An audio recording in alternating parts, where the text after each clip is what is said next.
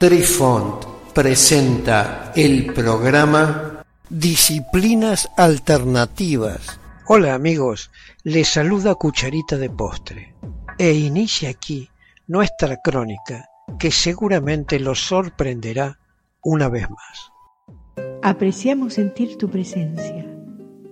Comunícate con nosotros. Hazlo, Hazlo. vía Twitter en arroba trifón guion bajo media. Hola, soy Besitos de Sol. En el programa de hoy escucharemos Ludovica Esquirru y el I Ching.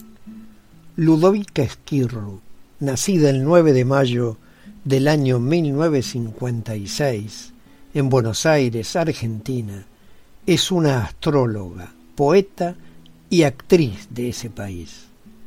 Su padre, Eduardo Esquirro, fue el primer embajador argentino en China y recibió desde niña la educación basada en la cultura oriental, escuchando hablar en su infancia del I Ching, de Lao Tse y de Confucio. Cursó sus estudios de primaria y secundaria en la Escuela Almirante Brown y Nuestra Señora de Lourdes respectivamente.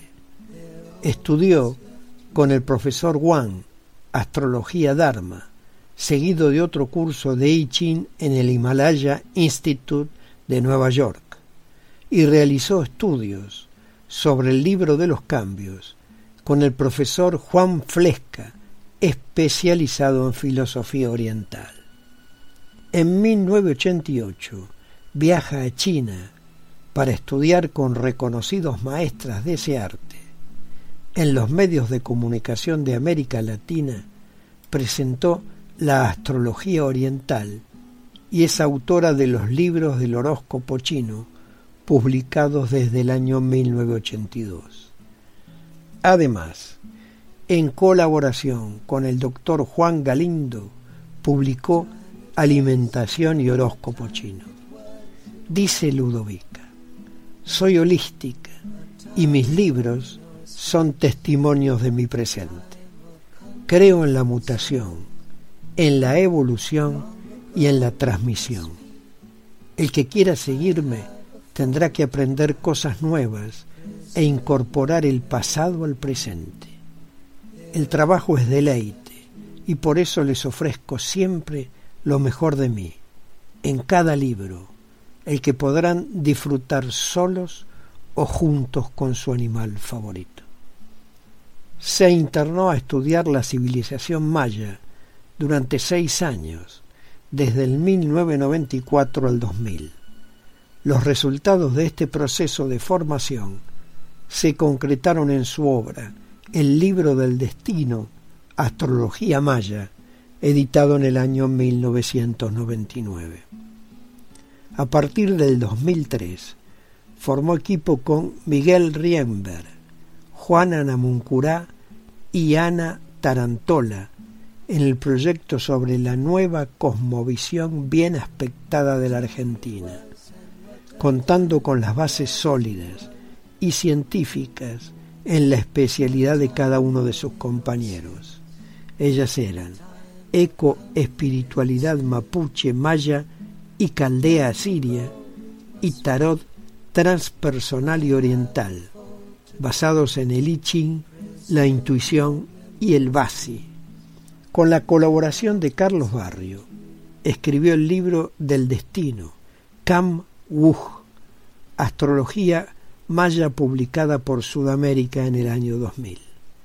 El libro introduce al lector en el concepto Kam como una forma de interpretar la astrología maya. Es una introducción comprensiva, compilada con la ayuda de varios autores.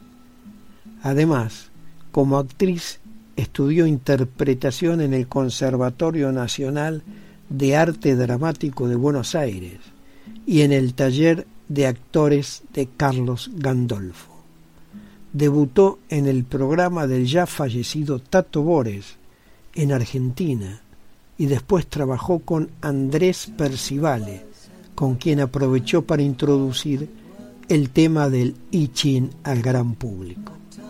Es conocida por escribir sus propios guiones.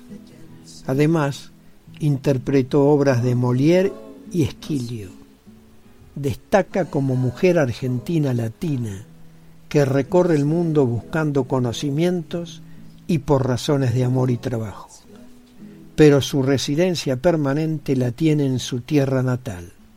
Desde hace muchos años vive en Tras la Tierra, en la provincia de Córdoba. Astróloga china, refundadora espiritual y pitonisa délfica de la Argentina, la ex actriz, caminante de rutas mayas, musa inspiradora de Charlie García, con quien tuvo un romance efímero. Telépata y autora del éxito editorial más vendido de la Argentina, sus sueños se gestan en la intimidad de su casa cordobesa, donde vive desde hace 17 años. En uno de sus tantos mensajes espirituales, Esquirru exhorta a la refundación personal y exige solidaridad y tolerancia como únicos impuestos para vivir en la nueva Argentina. Además aconseja resaltar elementos de comunicación de los animales, siguiendo los postulados del horóscopo chino. Según Esquirro, mirando el mundo en clave animal, la humanidad es un zoológico diverso y festivo. Hay que sacarse el blindex que nos protege pero aísla. Recomienda despojarse de la máscara y volver a las charlas creativas y divertidas para placer digno de los monos del fuego como ella. Una de sus sentencias preferidas dice, maullemos como gatos, galopemos como caballos, enrosquémonos como víboras, amarroquemos como ratas, pero por sobre todo gocemos como chanchos. Queridos amigos, los esperamos en nuestro próximo encuentro con un nuevo artículo que estamos seguros será de vuestro interés. Un cálido abrazo para todos. Adiós. Apreciamos sentir tu presencia. Comunícate con nosotros.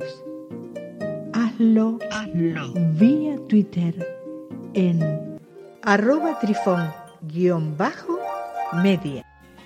Este episodio lo encuentras en Anchor, Spotify y en tus plataformas favoritas. Hasta siempre amigos. Besitos de sol y cucharita de postre les dicen gracias por pensar.